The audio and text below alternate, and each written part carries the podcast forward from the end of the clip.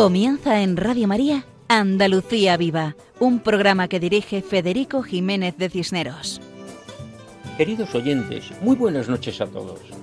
Comenzamos el programa con una breve oración poniendo a los pies de nuestra Madre, la Virgen María, todas nuestras preocupaciones y nuestros agradecimientos para que ella los presente a su Hijo, al corazón de Jesús, que en este mes de junio celebramos especialmente. Impresiona saber que todos, todos, los miles de millones de almas que vivimos ahora mismo en el mundo, todos cabemos en el corazón de Cristo. Nosotros, que tenemos la experiencia de la limitación de nuestro corazón, que nos damos cuenta de que nuestro corazón, por mucho amor que tenga, es limitado, a nosotros nos cuesta comprender que el corazón de Jesús ama con amor ilimitado a todos y cada uno, a todos los presentes, a todos los pasados y a todos los futuros. Como dice el lema, la medida del amor es el amor sin medida, y la verdad es que el amor sin medida es el amor del corazón de Jesús. Porque el corazón de Jesús ama con amor misericordioso infinito. Y recordar esto nos ayuda mucho en la vida ordinaria a sobrellevar las contrariedades. Tengamos confianza en el corazón de Jesús y muy especialmente en estos días en los cuales hemos celebrado su fiesta, su solemnidad.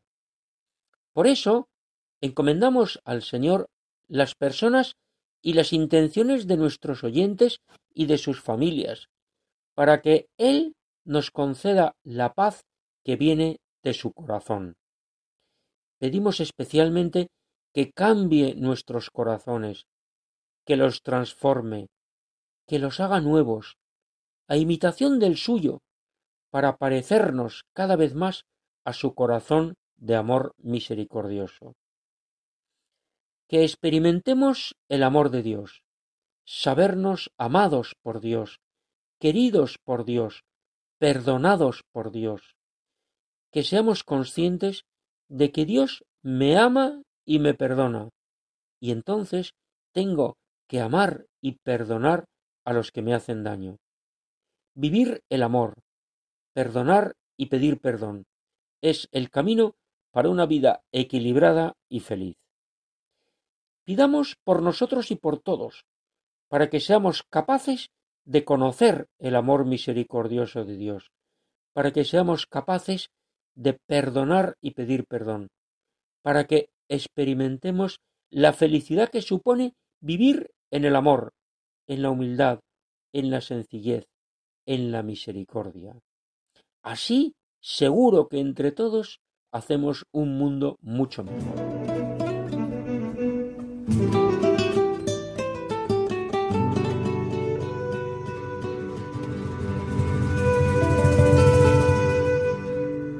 Vamos con los contenidos del programa de hoy. ¿Qué vamos a hacer esta noche, esta madrugada? Tiene tres partes. Primero, hablaremos del Corpus Christi, cuya fiesta hemos tenido recientemente. En segundo lugar, hablaremos del corazón de Jesús. Estamos todavía en el mes del Sagrado Corazón de Jesús.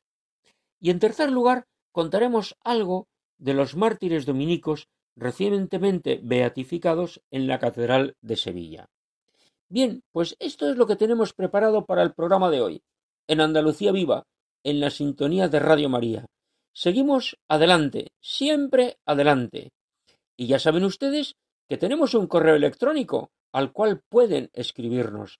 La dirección del correo es el nombre del programa andaluciaviva@radiomaria.es.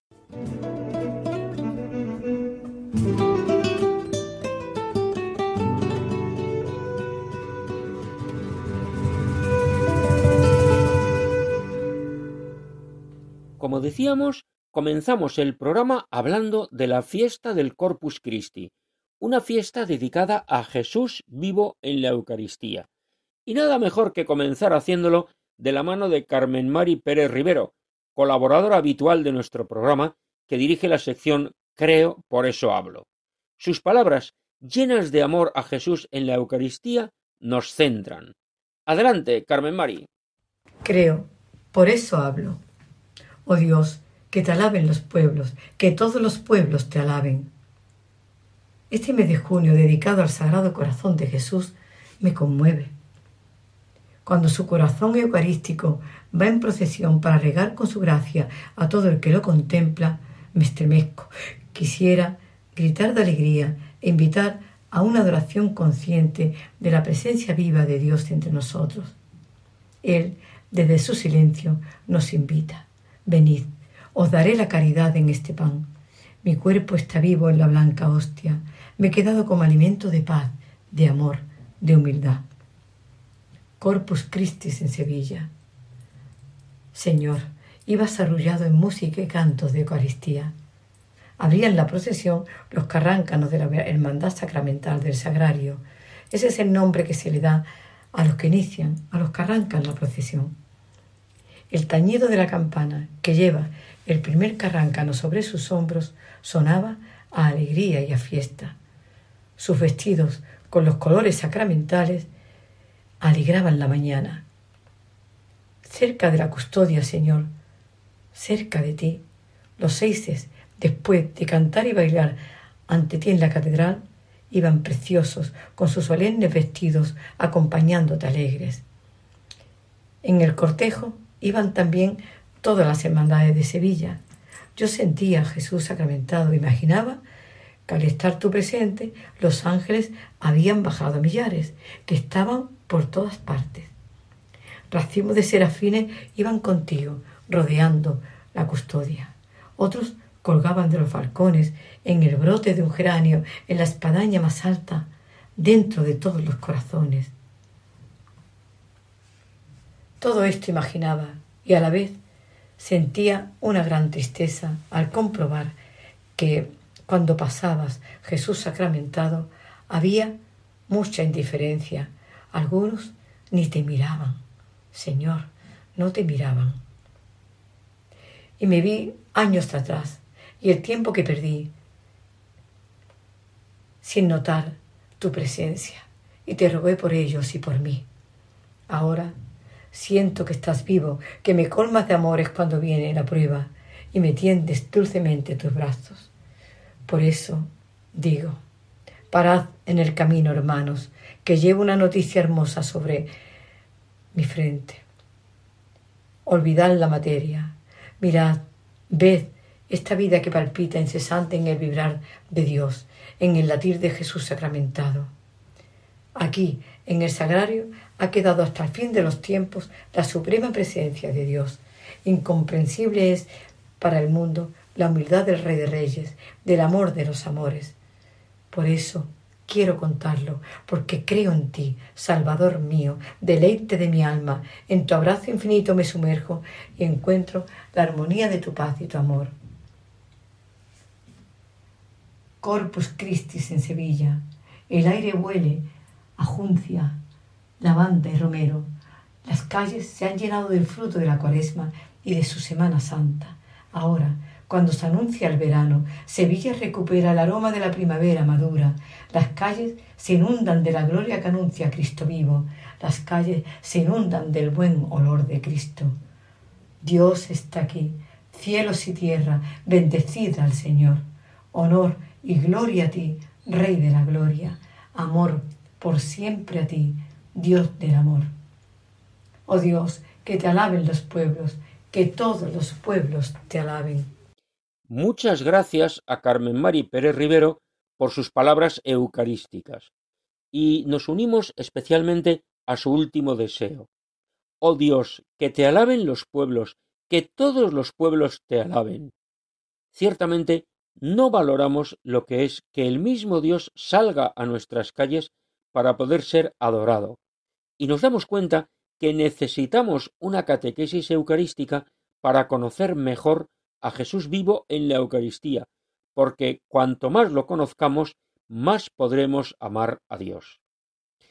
Y la procesión del Corpus es una ocasión maravillosa de adorar a Jesús, y es conveniente prepararse adecuadamente.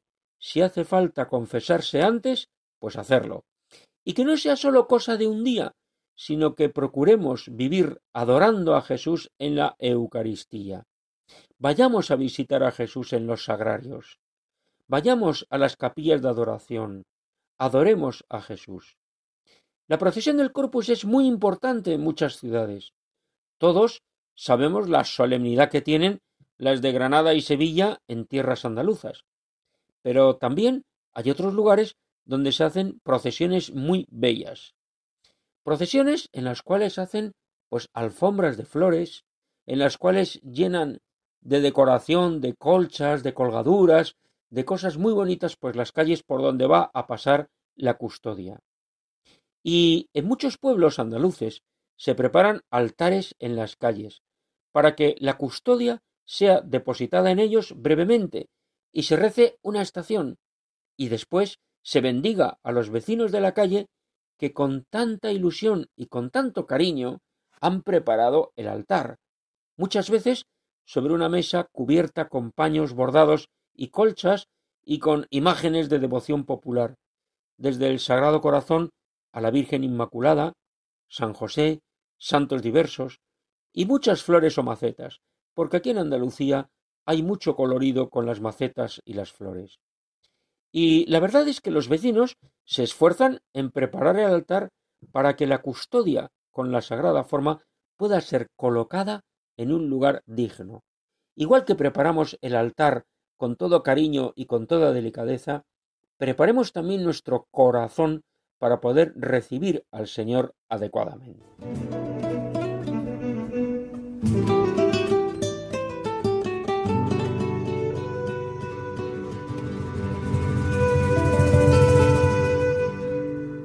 Dicen que quien canta reza dos veces. Pues bien, pienso yo, y perdonen los oyentes el atrevimiento, que hay cantos que más que rezar dos veces, rezas todavía más veces. Porque hay cantos que emocionan, porque son cantos que han sido escritos y han sido compuestos arrodillados, de rodillas, adorando a Jesús. Todos nuestros oyentes conocen el nombre de José María Pemán, un escritor gaditano magnífico que tocó todos los palos en expresión popular andaluza, queriendo decir que escribió poesía, teatro, prosa, y en cada una de ellas de muchos tipos. Y es autor de hermosas páginas alabando y adorando a Jesús. Ante Jesús en la Eucaristía, Pemán se arrodilla, escribiendo la letra del himno del 35 Congreso Eucarístico Internacional celebrado en Barcelona en el año 1952. Ese precioso himno que cuando lo cantamos todos sentimos emoción.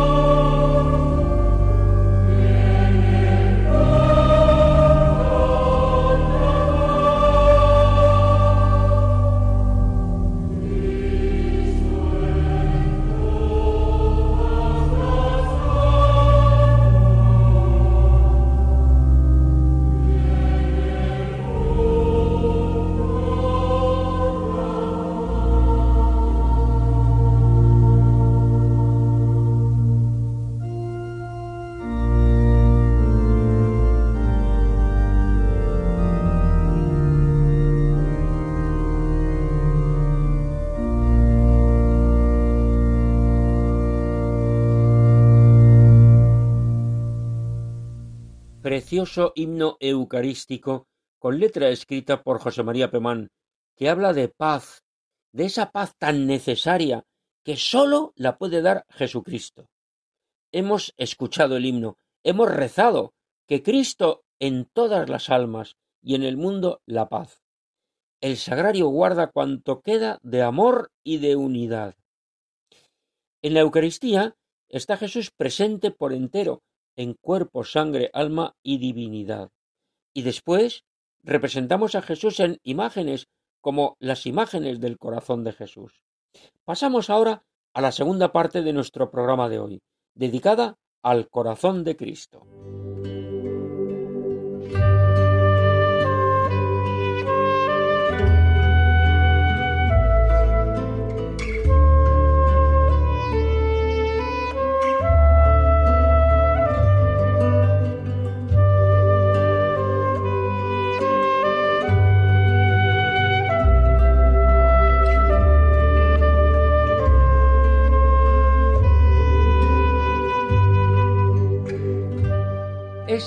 Acordes musicales nos introducen a la sección titulada Lugares Sagrados de Andalucía y dedicada a los santuarios andaluces, sección que dirige nuestro colaborador Juan José Bartel Romero.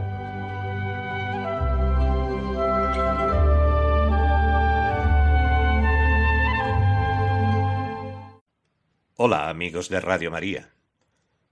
No podemos finalizar el mes de junio sin visitar un rincón sagrado de Andalucía dedicado al Sagrado Corazón de Jesús, porque también somos parte del latido del inmenso corazón que nos ama tanto. El corazón de Cristo simboliza el corazón del Verbo encarnado, del Hijo de Dios hecho hombre, y pone de manifiesto el amor eterno de Dios. Por este motivo nos dirigimos a la provincia y diócesis de Málaga, a la Iglesia del Sagrado Corazón de Jesús. Está situada en la plaza de San Ignacio de Loyola del centro histórico de Málaga, al oeste de la calle Compañía, cerca del edificio del Palacio de Villalón. La iglesia es la única obra neogótica que ha sido levantada en su casco antiguo.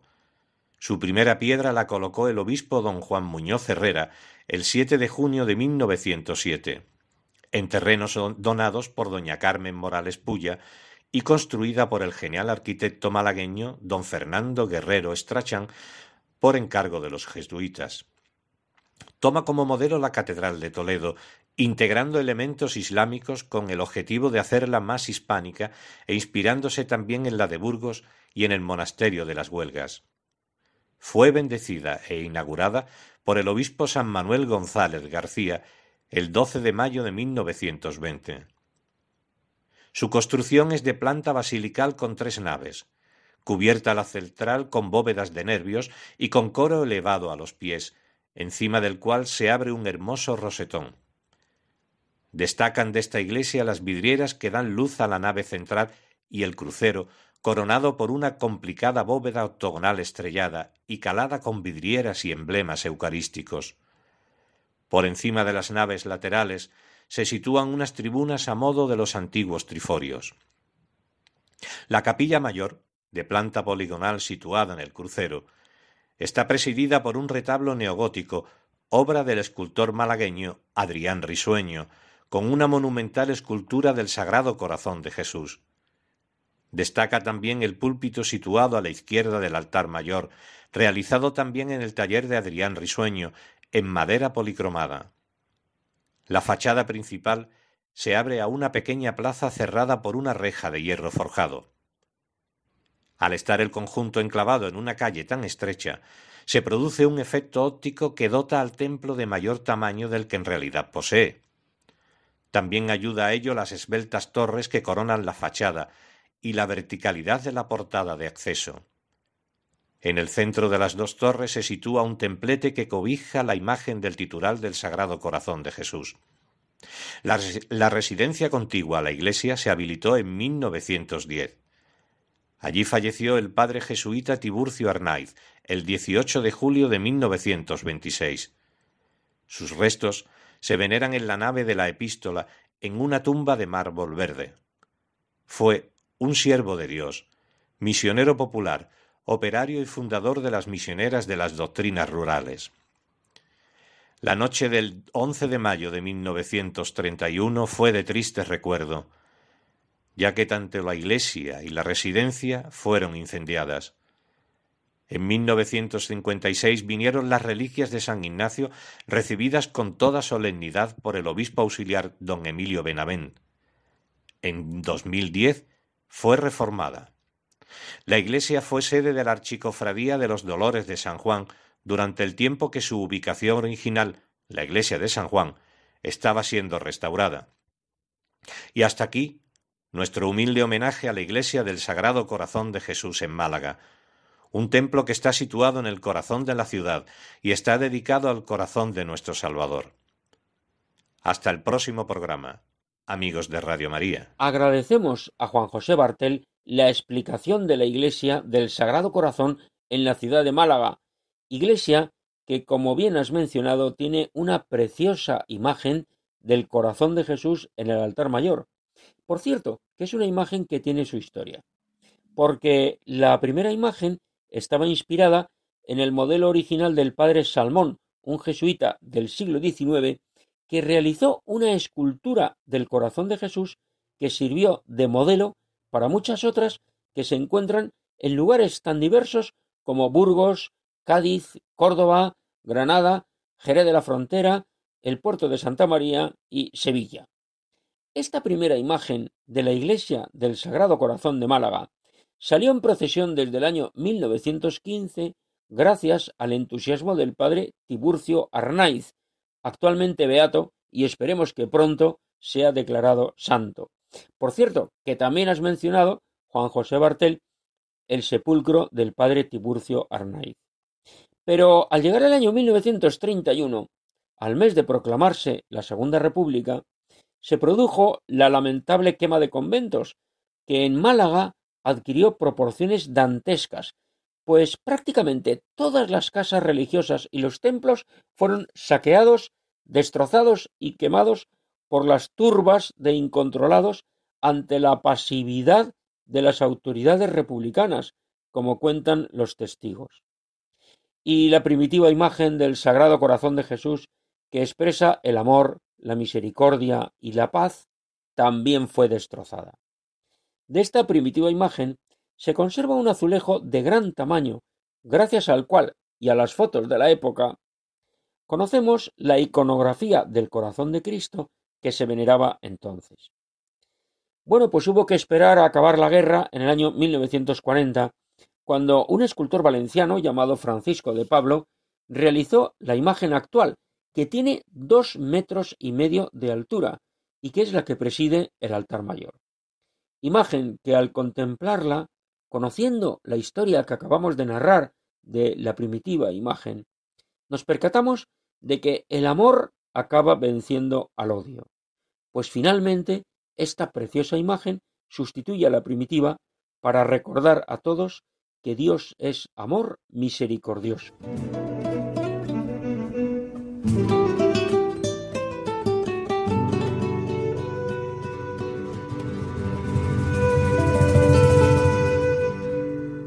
Y también Juan José Bartel ha mencionado, como ya hemos dicho, que en esa iglesia del Sagrado Corazón en Málaga se encuentra el sepulcro del beato Tiburcio Arnaiz un jesuita con una interesante vida y una interesante obra, Las misioneras de la doctrina rurales. Por eso hemos pedido a la hermana María Leticia Montero que nos acerque al padre Arnaiz. Adelante, hermana. El beato Tiburcio Arnaiz Muñoz nace en 1865 en el seno de una familia humilde pero profundamente cristiana de Valladolid. Queda huérfano de padre a los cinco años.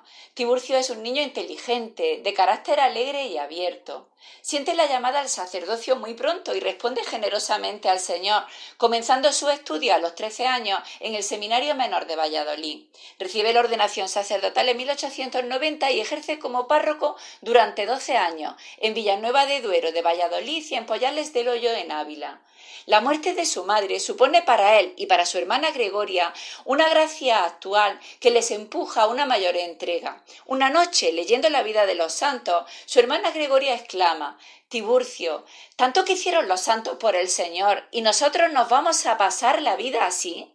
Su hermana pide la admisión como religiosa contemplativa en las dominicas de San Felipe de la Penitencia de Valladolid, y Tiburcio queda libre para seguir el deseo que desde la muerte de su madre late en su corazón.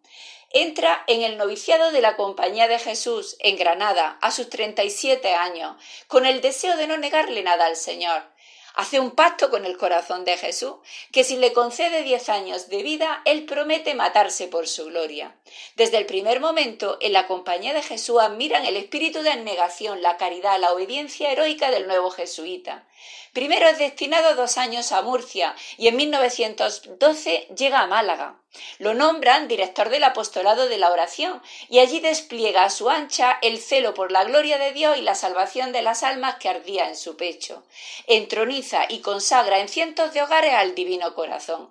Consigue sacar la procesión del corazón de Jesús que desde primeros de siglo no salía a la calle por el ambiente antieclesial que se respiraba en Málaga crece exponencialmente el número de socios del apostolado de la oración, hombres y mujeres que movidos por el padre Arnay empiezan a poner su tiempo y su dinero al, al servicio del apostolado, visitando el hospital, la cárcel, animando a los enfermos en los hogares a ofrecer su sufrimiento al Señor y a recibir los sacramentos.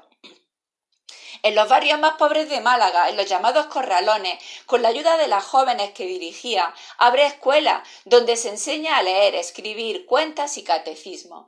Labor evangelizadora, cultural y social de la Iglesia que se expande por todos los barrios marginales de Málaga y junto con ella la fama de santidad del Padre Arnay, que es el motor de todo aquel grupo de cristianos que viviendo una vida de intimidad cada vez mayor con el divino corazón, se convierten en sus apóstoles, vibrando con sus mismos sentimientos. Las numerosas tantas de ejercicios espirituales que dirige el padre Arnay suben el nivel espiritual de las clases medias y altas de Málaga, que serán sus grandes colaboradores. También los ejercicios espirituales en los seminarios de Málaga y Andalucía, pero de otros puntos de España también, le hacen entrar en contacto con muchos sacerdotes, cuya vida conocía y comprendía a la perfección. Y ellos después le llamaban a sus pueblos para que predicara misiones populares. En más de cien pueblos de Andalucía misionó durante los últimos diez años de su vida.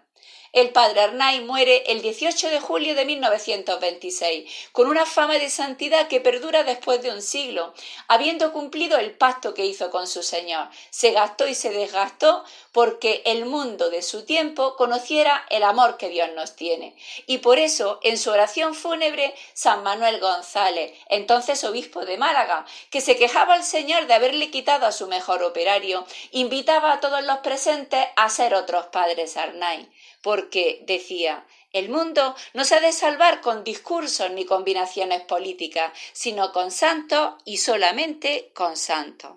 Muchas gracias a la hermana María Leticia por su acercamiento a la vida del padre Arnaiz. Qué hermoso lo que ha contado de que el padre Arnaiz se gastó y desgastó por el Señor, y la importancia de ser santos para salvar al mundo. Pero sabemos que el padre Arnaiz fundó un grupo de personas las misioneras de la doctrina rurales para catequizar y ayudar a las personas más necesitadas. Málaga hace cien años era un lugar muy necesitado. Obras extraordinarias de evangelización, alfabetización, educación y mejora de la vida en todos los planos han hecho insignes personas, tales como, además del padre Arnaiz, San Manuel González, que fue obispo de Málaga, y otro obispo también de Málaga, que fue Ángel Herrera Oria. Cuéntanos, hermana, algo de la obra del padre Arnaiz, de esas misioneras de la doctrina rurales. El padre Arnaiz, en sus viajes por los pueblos de Málaga, Cádiz, Sevilla y Huelva, predicando misiones populares, veía que muchas personas vivían aisladas en aldeas y cortijadas, sin asistencia espiritual ni cultural. Así confesó a una de sus dirigidas que su idea era que por amor de Dios chicas jóvenes y anegadas fueran a poner escuela y atender a las almas que vivían sin conocer al Señor por los campos. Emilia Verne, que se llamaba esa señora, nos cuenta que ella le respondió que eso era imposible. Y el padre Arnay le contestó Cuando Dios quiere una cosa, manda las personas y los medios. Y así fue. En enero de 1921, después de predicar una misión popular en Pizarra, un pueblo de Málaga del Valle de Guadalhorce, desde la Sierra de Gibralmora, donde entronizó una imagen al corazón de Jesús, el padre Arnay vio las casas dispersas de la Sierra de Gibralgalia, y cuando le dijeron que vivían más de mil personas, que estaban a tres horas de camino andando en caballería de la iglesia más próxima y que prácticamente no tenían más conocimiento de la fe que las aguas del bautismo, el padre Arnay quiso subir allí antes de volverse a Málaga. Y efectivamente, comprobó que nadie sabía ni hacer la señal de la cruz.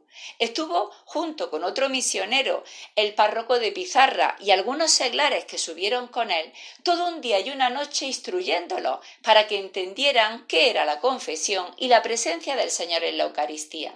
Y al amanecer celebraron varias misas de campaña en las que recibió la primera comunión prácticamente todo el pueblo.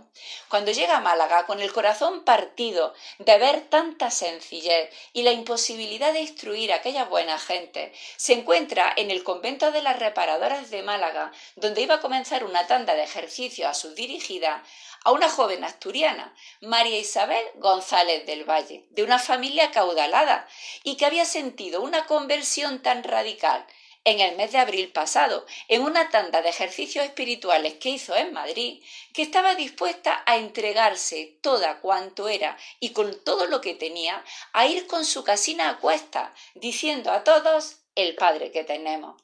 Su director espiritual, el padre Castro, había marchado a las Islas Carolinas y le había indicado que fuera a Málaga para ponerse en contacto con Cecilia León, que era una chica malagueña que parecía tener también unos deseos misioneros de irse a las Islas Carolinas. Cecilia se dirigía con el padre Arnay y le cuenta a María Isabel lo que ellas están haciendo en los barrios de Málaga. Cuando el padre Arnay termina de escuchar a esta señorita tan vehemente y cuyo amor al Señor parece tan verdadero, le dice ¿Qué Carolina ni Carolina? Si vengo de una sierra a dos pasos de Málaga, en que he ofrecido un rosario de cristal a quien supiera hacer la señal de la cruz y nadie sabía. ¿Usted estaría dispuesta a irse allí, a vivir con ellos, en un rancho de piedra y de barro, y a darle a conocer al Señor, y a ponerles una escuelita y ayudarles en cuanto pueda?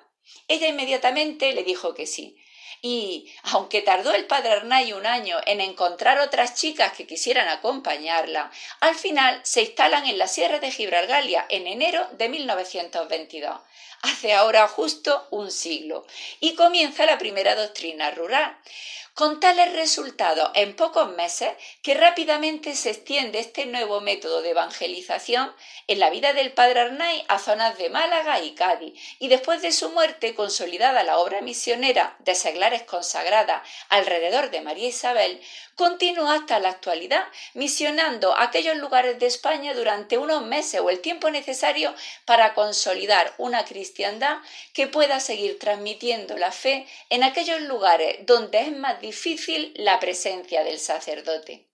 María Isabel muere en olor de santidad en Jerez de la Frontera en 1937, en una pobreza tan absoluta que sus pocas compañeras no tienen ni una peseta para enterrarla. Providencialmente reciben un donativo con el que compran un pobre ataúd y alquilan un humilde nicho en el cementerio de Jerez.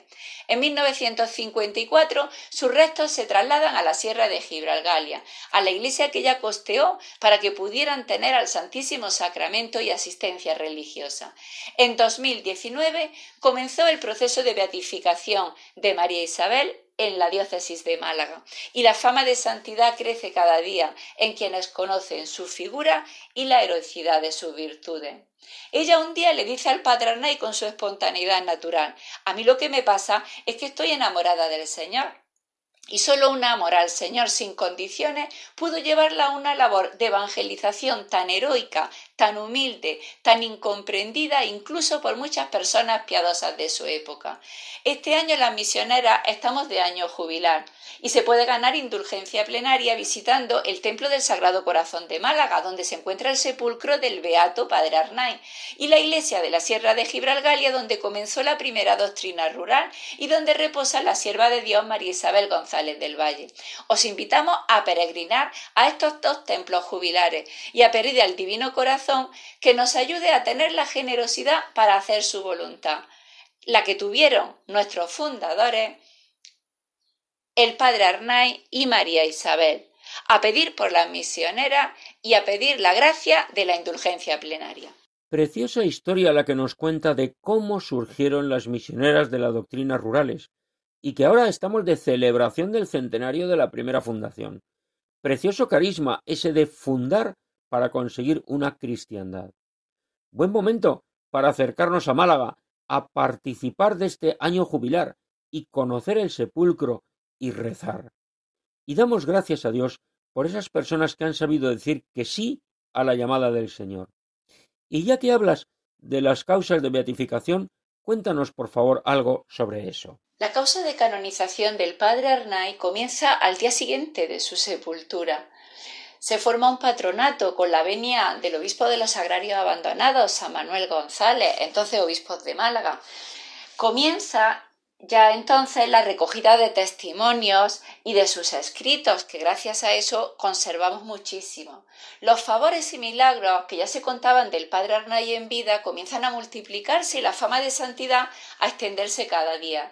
La expulsión de los jesuitas en 1931 y la guerra civil en la que mueren mártires la mayoría de los señores que componen el patronato paralizan el proceso la posguerra, la falta de medios con que cuentan las misioneras, las muchas causas de canonización que lleva adelante la Compañía de Jesús, provocan que hasta 1980 en que se ve cómo los testigos presenciales van desapareciendo, no se comience con decisión y entusiasmo la fase diocesana del proceso de canonización, que terminará con la beatificación del padre Arnay en 2018 en un acto multitudinario donde estaban inscritas más de diez mil personas. Los favores que el Señor sigue concediendo por intercesión del Beato Tiburcio Arnay son muchos, y su sepulcro es visitado continuamente por sus devotos, que acuden a darle gracia o a pedirle favores. En la página web padrearnay.es pueden encontrar muchos testimonios y en el Facebook Padre Arnay se publica cada día un pensamiento de su escrito que enriquece nuestra vida espiritual, nuestra entrega al Señor y el celo apostólico. El milagro de la beatificación fue un señor de Málaga que tuvo un infarto que le dejó varios minutos sin oxigenación y cuyas consecuencias naturales tenían que ser alguna disfunción psíquica o física. Su hermana, gran devota del padre Arnay, al enterarse, corre hasta el sepulcro, lo encomienda a la intercesión del padre Arnay ante el divino corazón de Jesús. Toda la familia se une a esta oración y alcanza del cielo el total restablecimiento de su hermano. Después de la beatificación tenemos varios casos que parecen sin explicación científica y estamos a la espera que la postulación en Roma nos indique cuál de ellos es preferible para estudiarlo y presentarlo a la congregación de la causa de los santos. Esperamos no muy lejano el día donde podamos darle culto en la Iglesia Universal. Pedimos a todos los que nos escuchan que si reciben algún favor o hecho milagroso por su intercesión nos lo comuniquen y sobre todo que se animen a conocer las vidas de estas dos figuras heroicas y a seguir su camino de fidelidad a la voluntad de Dios nuestro Señor. Muchísimas gracias a la hermana María Leticia Montero y tomamos nota de su invitación a conocer estas vidas ejemplares, porque siempre leer vidas de santos siempre han hecho mucho bien. Y leer las vidas de estas personas que van camino de los altares también ayudan mucho. Y después de esto tan interesante que nos han explicado sobre el padre Tiburcio Arnaiz y sobre su obra de las misioneras, vamos a escuchar a nuestro guitarrista Paco Fabián en la sección Canción con mensaje, que interpreta Hoy es tu cumpleaños. Y como muy bien nos dice en la introducción a la canción, cualquier día es bueno para celebrar cosas que tenemos siempre que celebrar. Bueno, pues en esta ocasión esta canción la vamos a dedicar al centenario de la obra del padre Arnaiz. Adelante, Paco.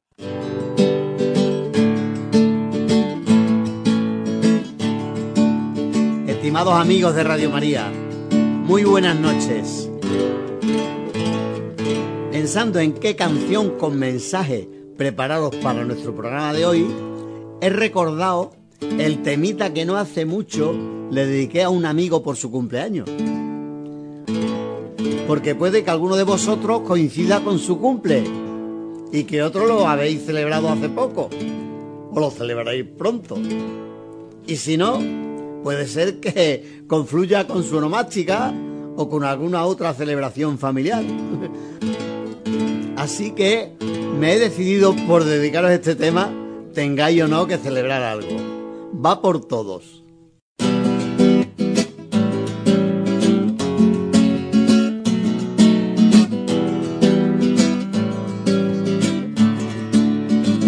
Hoy es tu cumpleaños y vas a hacer balance de todos estos años.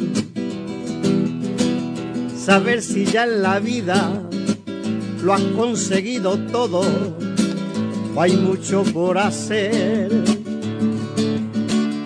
Hoy vives tu gran día de fiesta y alegría. La vida es así todos te deseamos y todos te cantamos el cumpleaños feliz. Feliz, feliz cumpleaños, que los cumplan muy feliz y sean mucho más años que podamos compartir. Feliz, feliz cumpleaños, que los cumplan muy feliz, que siempre tengas amigos que siempre tengas amigos y emociones que vivir.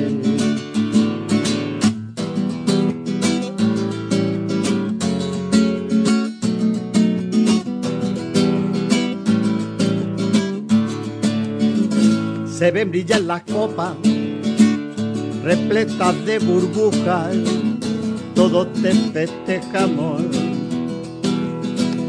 Nos faltan muchas caras que se llevó la vida, quizás dónde estarán. Aquí está tu familia, aquí están tus amigos y brindamos por ti y todos deseamos y todos te cantamos el cumpleaños feliz. Feliz, feliz cumpleaños que lo cumplan muy feliz y sean muchos más años que podamos compartir. Feliz, feliz cumpleaños, que lo cumplan muy feliz, que siempre tengas amigos, que siempre tengas amigos y emociones que vivir. Feliz, feliz cumpleaños, que lo cumplan muy feliz sean muchos más años que podamos compartir. Feliz, feliz cumpleaños, que lo cumplan muy feliz. Que siempre tengas amigos, que siempre tengas amigos y emociones que vivir.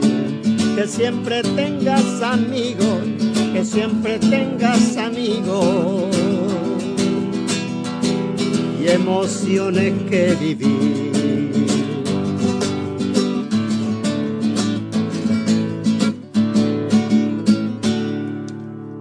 Muchas gracias a Paco Fabián por la interpretación de la canción titulada Hoy es tu cumpleaños, que hemos dedicado especialmente a la obra del padre Arnaiz en su centenario, a las misioneras de las doctrinas rurales. Y pasamos a la última parte del programa de hoy, dedicado a la beatificación de 27 mártires dominicos de Almagro, Almería y Huéscar. Este acontecimiento ha tenido lugar en la Catedral de Sevilla. Almagro es una población manchega de la provincia y diócesis de Ciudad Real. Almería es diócesis y capital de provincia andaluza. Y Huéscar es una población de la diócesis de Guadix y provincia de Granada. Nos acercamos brevemente. En el contexto histórico de la persecución religiosa desatada en los años 30 del siglo XX durante la Segunda República Española y la Guerra Civil, estos 27 mártires dominicos se suman a los más de mil ya beatificados, cuyas causas son estudiadas minuciosamente una por una. El grueso de esta causa, en cuanto a número, es la comunidad de frailes del convento dominico de Almagro, que fueron asesinados en un ambiente que los historiadores conocemos de holocausto católico, de hacer desaparecer la religión de la vida y de la nación española. Todos ellos murieron por amar a Dios, por seguir a Jesucristo, por entregar la vida a los demás, por fidelidad a la Iglesia. Lo más impresionante es que todos ellos eran conscientes de su martirio. A muchos se les ofreció renunciar a la fe o blasfemar y se les perdonaba la vida. Pero todos ellos se mantuvieron fieles a Dios y todos murieron perdonando a sus asesinos. De esta comunidad de Almagro se rodó hace algunos años una película y se publicó un libro. Ahora, con la beatificación, conocemos datos de sus vidas que nos ayudan a valorar sus méritos humanos, profesionales y cristianos. La verdad, veritas, es la palabra clave en la orden dominicana, fundada por el español Santo Domingo de Guzmán. Veritas, verdad, es el santo y seña. El amor a la verdad ha guiado a miles de frailes dominicos y monjas dominicas, hijas espirituales de Santo Domingo, el hombre que porque amó la verdad fundó una orden religiosa, la orden de predicadores, para conocer y difundir la verdad. Porque la verdad existe. Y actualmente vivimos en un mundo confuso, donde el error, la mentira, ronda a nuestro alrededor. Y vemos cómo incluso personas religiosas son víctimas del error y de la mentira, y proponen cosas escandalosas. Hemos de rogar por ellos, para que vuelvan a la verdad. Porque este amor a la verdad fue también el motor de la vida de estos frailes y monjas que sufrieron martirio en los años treinta del siglo XX. Años duros, años tristes, sangrientos, difíciles. El martirio no vino de pronto, de repente. El martirio se estaba gestando desde hacía tiempo, desde años anteriores, con el anticlericalismo, el laicismo beligerante y la difusión de ideologías violentas que perseguían a los creyentes. Y esto no sucedió solo en España. A comienzos del siglo XX hubo persecución contra los creyentes en varios lugares del mundo. En Armenia más de un millón de cristianos murieron mártires asesinados por los turcos en el conocido como genocidio armenio a comienzos del siglo XX. En Rusia, tras la revolución socialista bolchevique, cientos de miles de cristianos, católicos, ortodoxos, murieron asesinados. En México, la revolución laicista persiguió con saña a los católicos en la época de los cristeros, y ya estamos en los años veinte del siglo XX. En la Alemania nacionalsocialista, los judíos fueron masacrados, además de miles de cristianos. Por tanto, lo que sucedió en España durante la Segunda República puede añadirse a este fenómeno internacional de persecución contra la religión en general y contra la Iglesia católica en particular.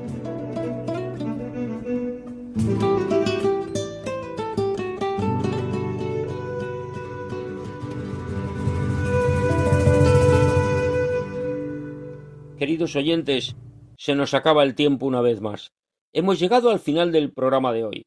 Reciban un saludo muy cordial, la despedida de todos los que han participado en esta edición del programa, saludo al cual se une quien les habla, Federico Jiménez de Cisneros, para servir a Dios y a ustedes. Muchas gracias a todos. Dentro de quince días, si Dios quiere, volveremos a estar juntos en este programa titulado Andalucía Viva, dedicado a los hombres y las tierras andaluzas a contar todo lo bueno y solo lo bueno que tenemos en Andalucía, a explicar esa presencia cristiana y mariana que tanto bien hace.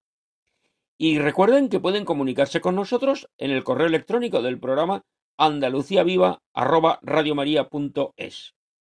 Les recordamos que el próximo lunes tienen ustedes la cita a esta misma hora con nuestro programa hermano Navarra, que dirige desde Pamplona Miguel Ángel Irigaray. Un cordial saludo les mandamos aquí desde aquí. Y nosotros, Dios mediante, nos vemos dentro de quince días, nos escuchamos dentro de quince días, una vez más en Radio María, la emisora que cambia la vida. Continúen con esta sintonía. Que Dios nos bendiga a todos.